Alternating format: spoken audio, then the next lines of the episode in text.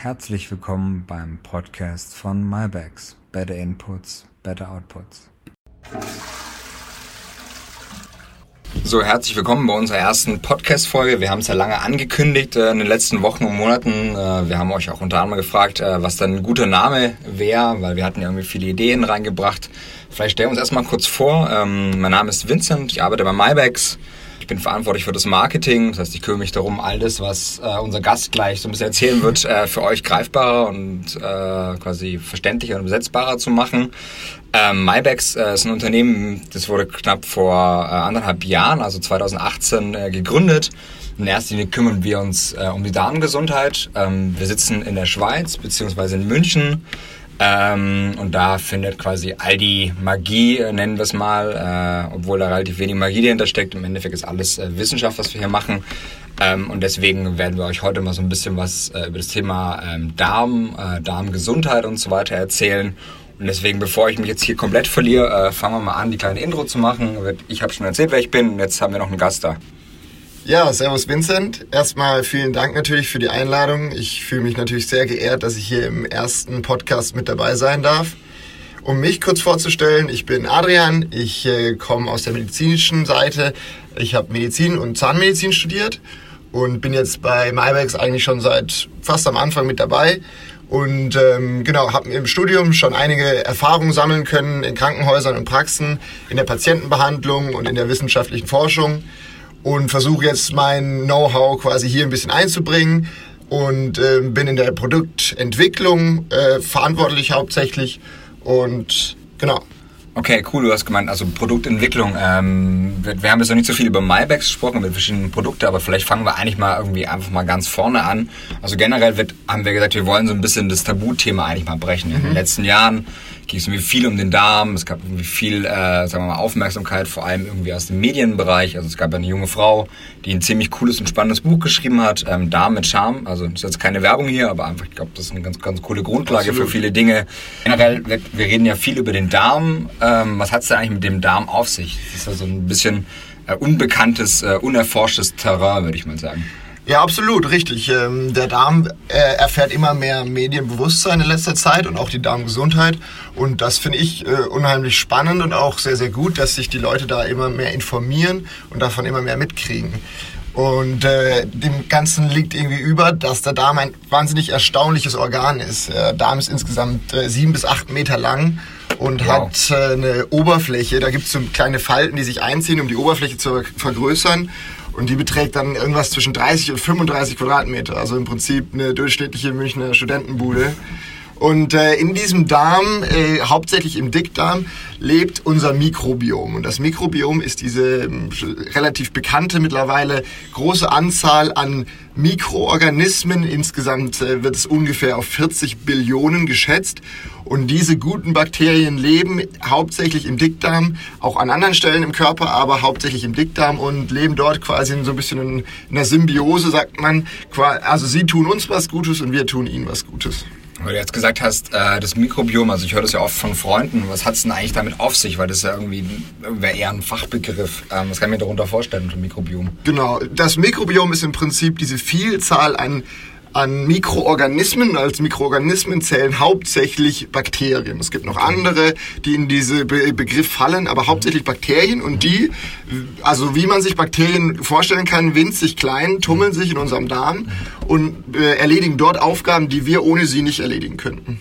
Okay, wenn du jetzt sagst, äh, sind die denn schon eigentlich immer da oder entstehen die da erst? Oder was hat du mit den ganzen Bakterien da im, im, im, Darm quasi auf sich? Die sind nicht immer da. Wir werden damit ähm, nicht. Also wir werden damit nicht geboren. Das erste Mal, wenn der Mensch ein bisschen Kontakt mit Bakterien ist, ist im Prinzip im Vaginalkanal der Mutter bei der Geburt.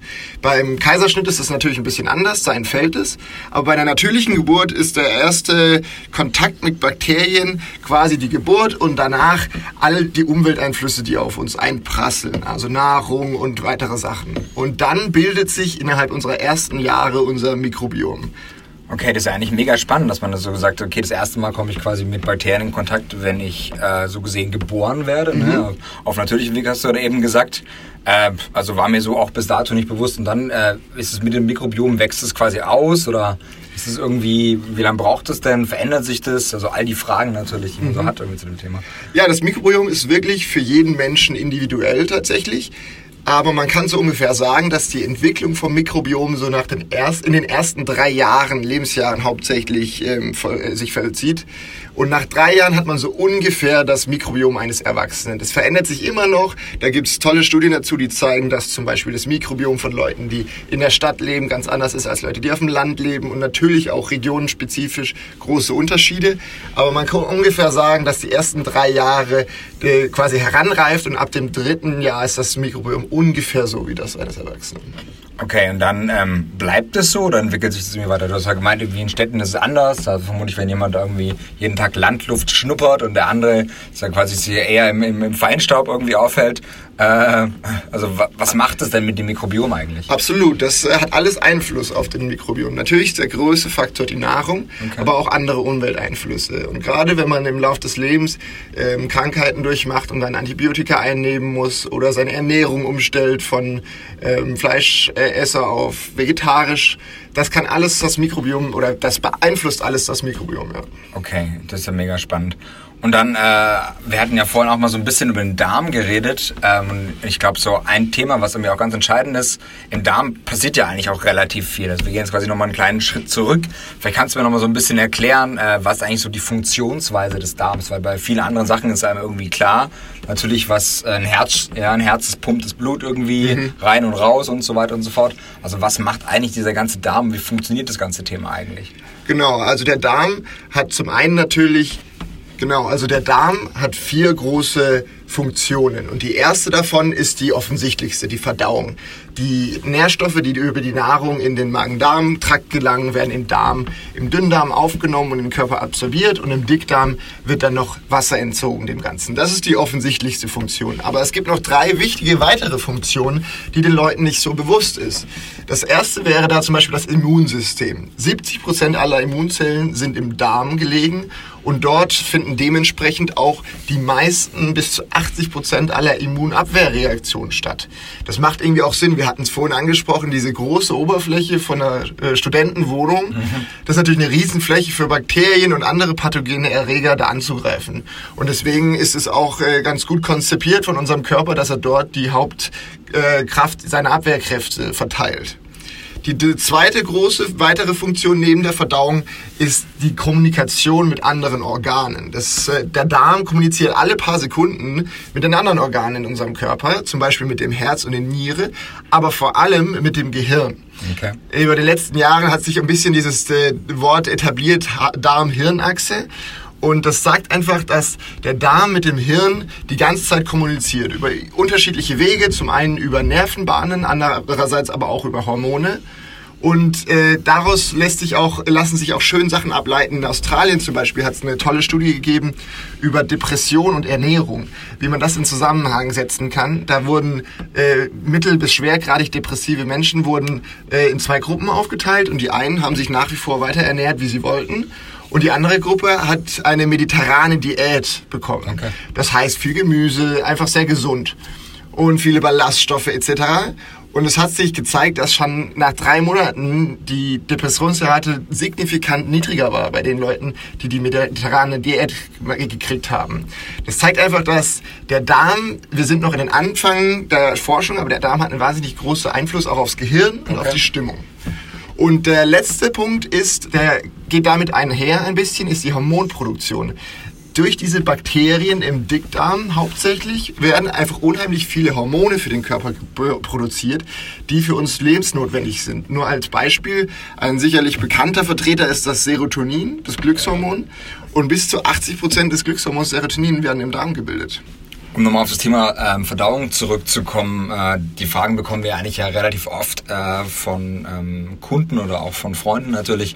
Ähm, vielleicht kannst du noch mal so ein bisschen das Thema eigentlich so das Prinzip der Verdauung erklären, weil es mhm. scheint ja eine Schlüsselrolle in dem, ganzen, in dem ganzen Thema Darm und Gesundheit zu spielen. Absolut, ja. Also im Prinzip, wenn wir was essen, gelangt der Nahrungsbrei zunächst über den Mund und über die Speiseröhre in den Magen, mhm. wo sie erstmal mechanisch und chemisch so ein bisschen verdaut wird.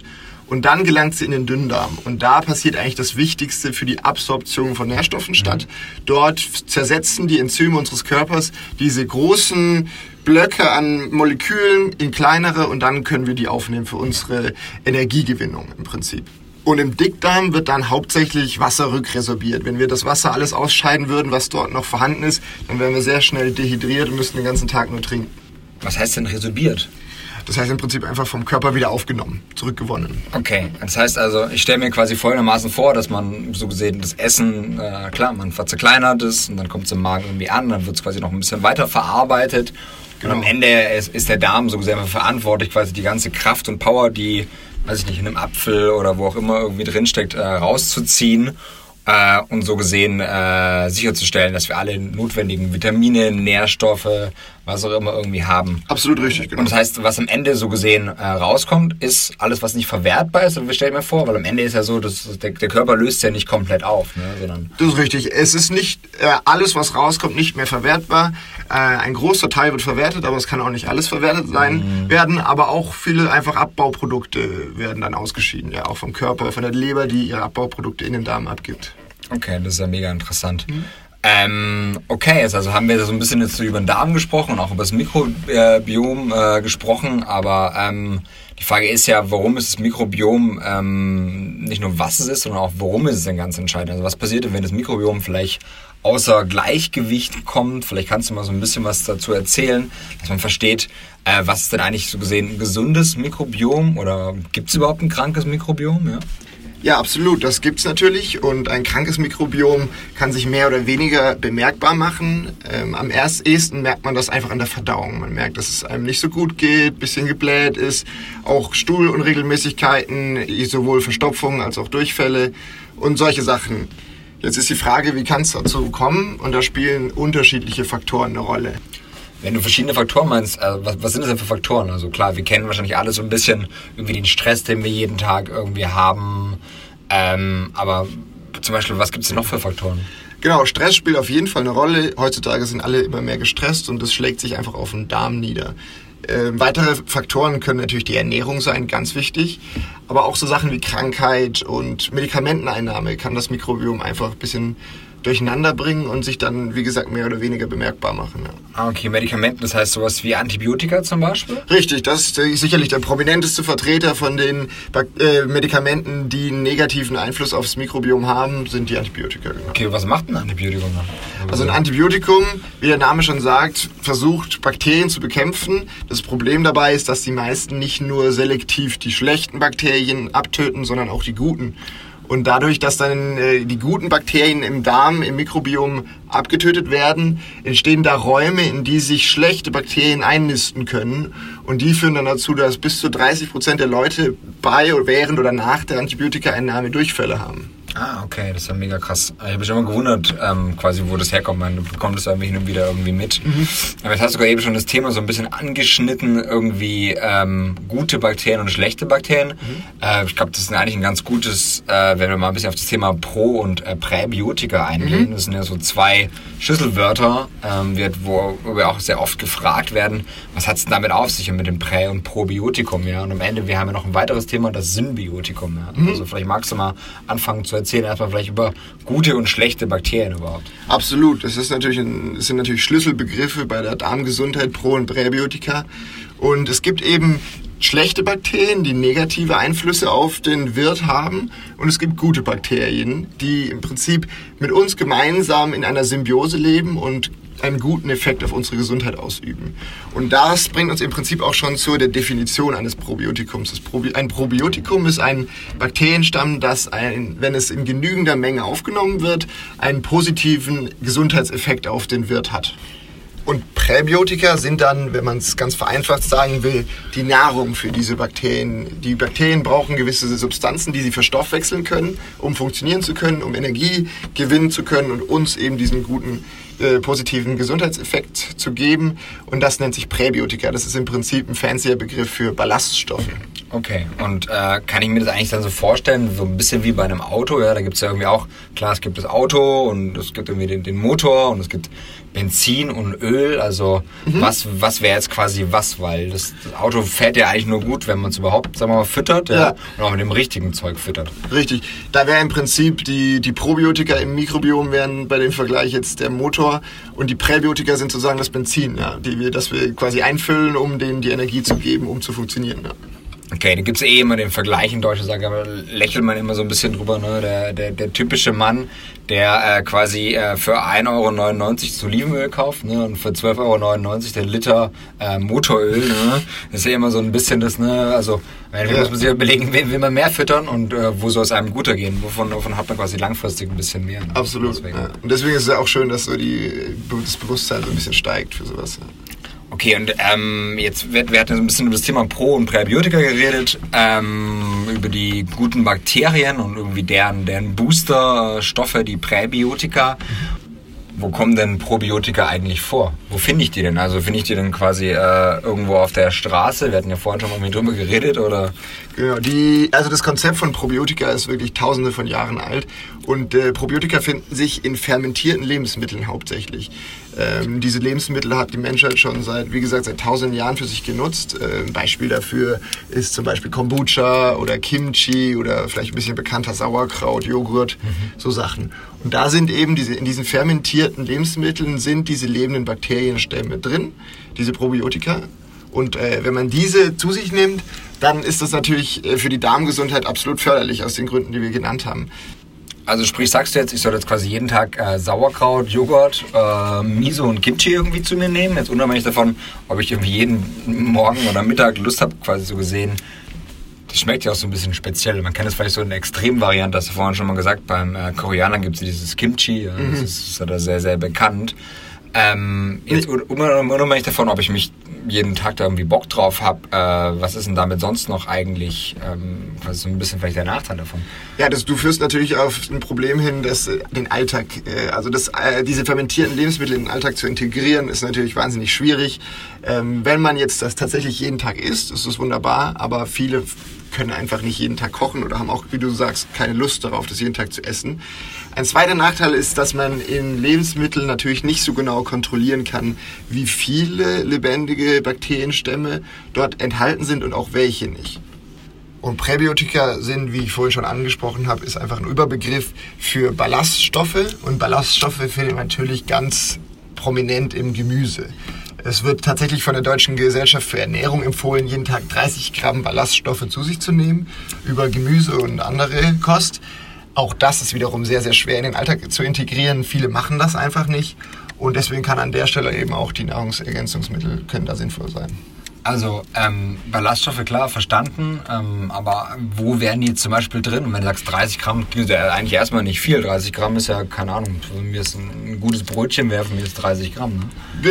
genau, das, ich meine, ein Brötchen besteht natürlich nicht aus 30 Gramm Ballaststoffen, das ist das Problem. Der, also am meisten prozentualen Anteil an Ballaststoffen haben, hat eben Gemüse und da zum Beispiel Zwiebel, Artischocke, aber auch Hülsenfrüchte, Linsen, Bohnen oder zum Beispiel Nüsse. In solchen Lebensmitteln sind eben Ballaststoffe enthalten. Und wenn man davon viele zu sich nimmt, ist es umso besser. Dann äh, tut man seinem Darm und sich selbst was Gutes. Wenn es eben nicht so ist, dann kann eben Nahrungsergänzung sinnvoll sein. Okay, das heißt, wie viel müsste ich dann äh, einfach mal essen, zum Beispiel von Nüssen oder von, von Hülsenfrüchten, damit ich diese 30 Gramm erreiche? Äh, da, also da die genaue Grammzahl kann ich dir jetzt gar nicht sagen, aber es gibt so eine ganz coole Regel, die, wo man, wenn man versucht, diese ein bisschen einzuhalten, das ist eine sehr ambitionierte Regel, äh, 30 unterschiedliche Arten Gemüse oder pflanzenbasierte Nahrung ähm, in der Woche. Wenn man das so ein bisschen verfolgt, dann muss man zwangsläufig so ein bisschen seine Küche variieren. Okay. Und wenn man das schafft, dann hat man auf jeden Fall genug dabei. Okay, cool, spannend. Äh, übrigens, wenn es euch interessiert, wir haben auch das ein oder andere Rezept auf unserer Webseite, wo ihr euch so ein bisschen, wenn ihr mal Inspiration braucht zu dem ganzen Thema, äh, was koche ich eigentlich und wie kann ich auch vielleicht ballaststoffreich kochen und das ganze Thema so ein bisschen supporten. Ähm, aber auf der anderen Seite genau hast du gesagt, hey, das ist ein bisschen schwer kontrollierbar. Ja, also vielleicht habe ich auch nicht jeden Tag Lust irgendwie Kimchi, Sauerkraut. Also Joghurt kann ich mir noch irgendwie vorstellen, dass ich das irgendwie fast jeden Tag irgendwie esse. Esse ich eigentlich ganz gerne. Mhm. Ähm, Ballaststoffe, ja, habe ich verstanden, das ist eine ziemliche Herausforderung. 30 verschiedene in der Woche. Ja, das würde dann irgendwie heißen, pro Tag müsste ich irgendwie vier oder fünf verschiedene Sachen irgendwie ähm, mhm. zu mir nehmen. Äh, und das ist, glaube ich, also wenn ich mal 30 verschiedene Gemüse aufzählen müsste, müsste ich mal gucken, äh, ob ich die quasi überhaupt alle hinbekomme. Absolut. Deswegen, also ich habe verstanden, dass es äh, relativ schwierig ist, wie gesagt, das mit der Verdauung und ähm, das Ganze richtig mal in seinen Alltag zu integrieren. Ähm, auf der anderen Seite gibt es natürlich dann auch Möglichkeiten, Nahrungsergänzungsmittel zu sich zu nehmen. Absolut richtig. Und äh, jetzt kommen wir natürlich auf unsere Produkte zu sprechen. Da haben wir uns diese ganzen Konzepte, die wir jetzt erläutert haben, haben wir uns damit beschäftigt und haben das in einem Nahrungsergänzungsmittel sozusagen zusammengebracht. Ja.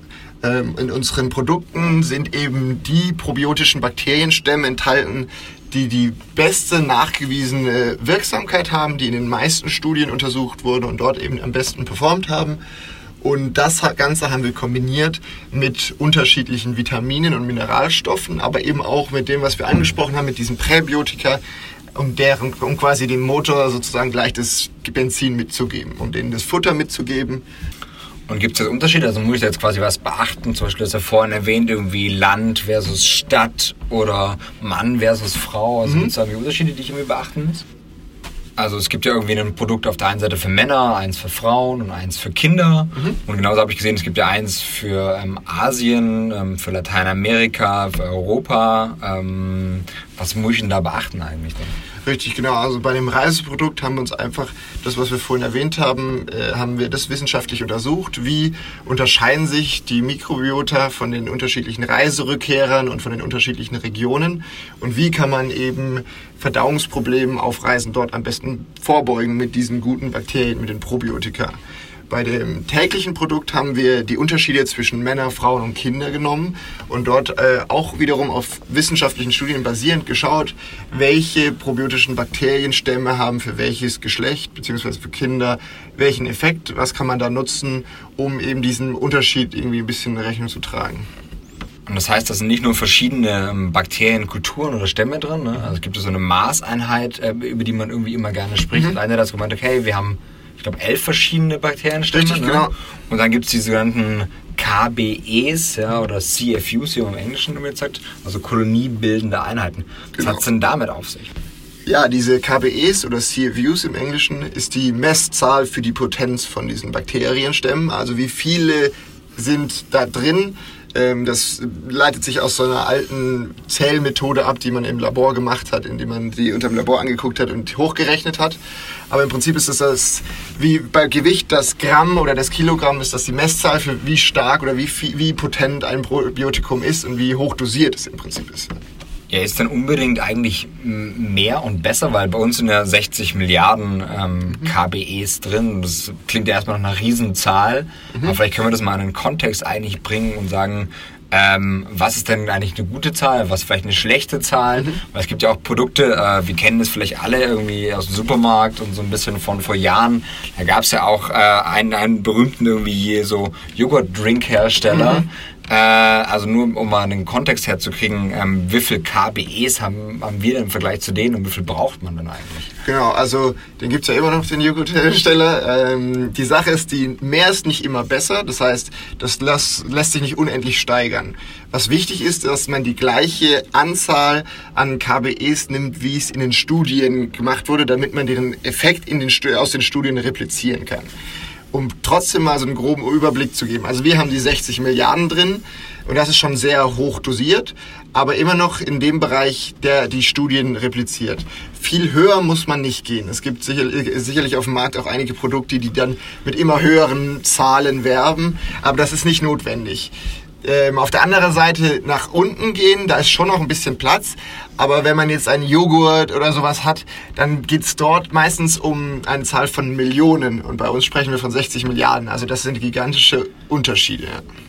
Aber kann ich jetzt quasi auch das überdosieren? Also man kennt es ja vielleicht, weiß ich nicht, werde ich ein Aspirin nehmen oder was auch immer, dann steht immer drin in der Packungsbeilage, hey, maximal, was ich zwei am Tag bei Kindern oder Erwachsenen oder was auch immer.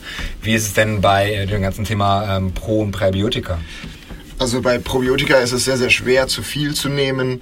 Man äh, sollte sich trotzdem an die empfohlene Tagesdosis halten. Bei uns wäre das eine am Tag.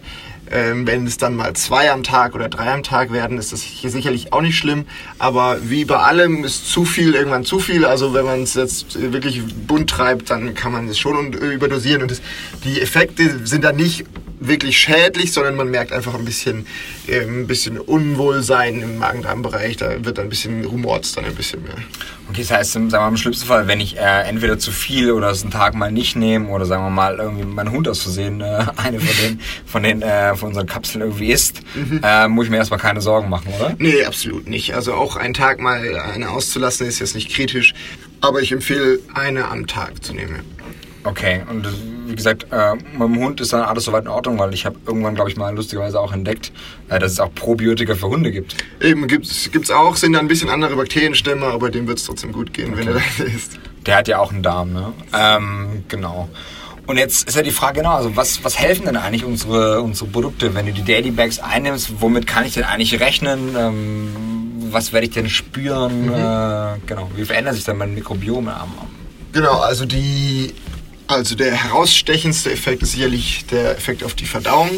Probiotika haben eben diesen Effekt, dass sie in beide Richtungen regulierend auf den Stuhlgang wirken können. Also jetzt rede ich erstmal von der Frequenz. Sowohl bei Durchfällen als auch bei Verstopfung können Probiotika das eben in die Mitte regulieren, dass es ganz normaler und regelmäßiger ist und auch bei der Konsistenz. Auch bei Blähungen können Probiotika absolut helfen. Interessant ist hier zu wissen, dass bei, wenn man beginnt ein Probiotikum kombiniert mit einem Präbiotikum, was dann übrigens ein Symbiotikum, da wollten wir vorhin noch drauf eingehen, jetzt die Erklärung, das zusammen nennt man dann Symbiotikum. Also wenn man damit beginnt, dann kann es tatsächlich dazu kommen, dass es einem erstmal ein bisschen sozusagen schlechter geht, weil die Prä- und Probiotika im Darm ankommen und dann bei, durch erhöhte Stoffwechselleistung mehr Luft entsteht. Und der Körper muss sich am Anfang erstmal ein bisschen daran gewöhnen, dass da mehr Luft ist und äh, quasi seine Maschinerie hochfahren, diese Luft mehr zu resorbieren. Das heißt, es kann am Anfang tatsächlich die ersten zwei, drei Tage so ein bisschen dazu kommen, dass man so ein bisschen Unwohlgefühl hat im Darm. Das ähm, pendelt sich eigentlich immer ein dann. Okay, also es ist also relativ normal eigentlich, dass auf jeden Fall klar Veränderungen ähm, muss der Körper erstmal damit arbeiten, lernen. Das vermutlich wie bei den meisten Dingen so das erste Mal irgendwas ganz neu macht. Der Körper gewöhnt sich, mhm. wie immer, wie du schon sagst, ein Gewohnheitstier äh, dran. Okay. Genau. Und weniger, äh, also schon spürbare, aber dann gibt es auch Effekte, die einfach weniger spürbar sind. Ein großer ist sicherlich auf das Immunsystem. Wir hatten es ja angesprochen, wie wichtig der Darm für das Immunsystem ist. Und dementsprechend kann eben, wenn man den Körper mit den guten Bakterien ausstattet und dazu noch deren Nahrung, kann man wirklich dem Immunsystem was Gutes tun. Und das bemerkt man dann einfach, indem man weniger krank ist, weniger anfällig für Infekte und in der, gerade in der Wintersaison einfach ein bisschen weniger oft sich abgeschlagen fühlt. Okay, und dann hast du aber, glaube ich, vorhin schon mal erklärt, das kann irgendwie auch Effekte, so man ganz Langzeiteffekte haben auf das Thema irgendwie Psyche und Stimmung. Wie sieht es denn damit eigentlich aus? Weil es gibt ja verschiedene Studien, die das quasi gezeigt haben, mhm. ähm, dass äh, der Darm ähm, sehr weitreichende Folgen haben kann. Absolut, richtig. Äh, gerade durch die äh, Studie, die ich vorhin angesprochen habe in Australien, aber es gibt auch äh, Studien, die Probiotika direkt untersucht haben bei depressiv Verstimmten. Und dort hat sich auch schon gezeigt, dass eben durch diese positive Einflussnahme auf den Darm, durch die Kommunikation des Darmes mit dem Gehirn wiederum, dass man auf die Stimmung und auf die Psyche einfach einen Effekt haben kann. Und das äh, Ganze resultiert dann sozusagen in einem generell besseren allgemeinen Wohlbefinden sozusagen. Also okay, ich habe aber verstanden, dass es was sehr Individuelles ist. Das heißt, bei dem einen ist es quasi eher die Verdauung, beim anderen ist es das Immunsystem, beim anderen ist es vielleicht die Psyche, die Stimmung. Absolut. Und das, wie gesagt, das kann sich, entweder merkt man sofort, ja, mhm. also was er vorhin erwähnt, in den ersten Tagen wird man schon direkt was merken, was Spürbares haben. Und andere Effekte wird man so gesehen vielleicht nie direkt sehen, ja. Mhm. Man macht ja nicht mit sich selbst quasi die ganze Zeit einen Test und sagt, ich mache mal eine Woche so und eine Woche so. Für die Sachen brauchen wir auch eine gewisse Zeit. Ich glaube, bei den meisten Dingen wie zum Beispiel Sport braucht der Körper ja auch quasi, um sich ein bisschen daran zu gewöhnen. Nur weil ich jetzt quasi einmal laufen gehe, kann ich ja nicht gleich einen Marathon laufen, oder? Also Absolut richtig, genau. Und äh, es gibt eben noch weitere Effekte, auf die wir jetzt äh, gar nicht genauer eingehen können. Zum Beispiel die Herz-Kreislauf-Gesundheit, wo diese guten Bakterien einfach in unserem Inneren für uns arbeiten und langfristig positive Gesundheitseffekte auf uns haben. Jetzt haben wir fast die 30 Minuten geknackt mhm. ähm, und ähm, wir hoffen, es hat euch gefallen heute. Äh, es gibt noch tausend andere Themen. Das heißt, wir werden natürlich in den nächsten Wochen und Monaten weitere Podcasts, weitere Themen ähm, präsentieren. Wir freuen uns natürlich immer mega auf euer Feedback. Äh, das heißt, schreibt uns gerne, egal ob es Instagram ist oder äh, info ähm, at mybags.com. Schreibt uns gerne, was für Themen euch interessieren, ähm, was ihr noch wissen wollt darüber. Wir werden in den nächsten Folgen verschiedene Leute einladen. Unter anderem ähm, haben wir einen Heilpraktiker da, ähm, auch einen Kunden, der uns berichten wird, wie geht's ihm, seit er die Daily Bags eingenommen hat. Deswegen, wir freuen uns immer über offenes Feedback, Kritik, was auch immer Genau. Und deswegen erstmal vielen Dank, Adrian, dass du ähm, heute da gewesen bist. Ja, von meiner Seite auch herzlichen Dank, dass ich dabei sein durfte. Ich hoffe, ich habe das eine oder andere ein bisschen erklären können. Und genau, freue mich, äh, wenn ich vielleicht in der Zukunft irgendwann nochmal mit dabei bin. Deswegen vielen Dank fürs Zuhören und wir hoffen, dass wir etwas äh, Licht in das Dunkel bringen konnten, äh, dieser ganzen Mystifizierung rund um den Darm in den letzten Jahren. Und deswegen wünschen wir euch einen schönen Tag und bis hoffentlich bald. Ciao. Ciao.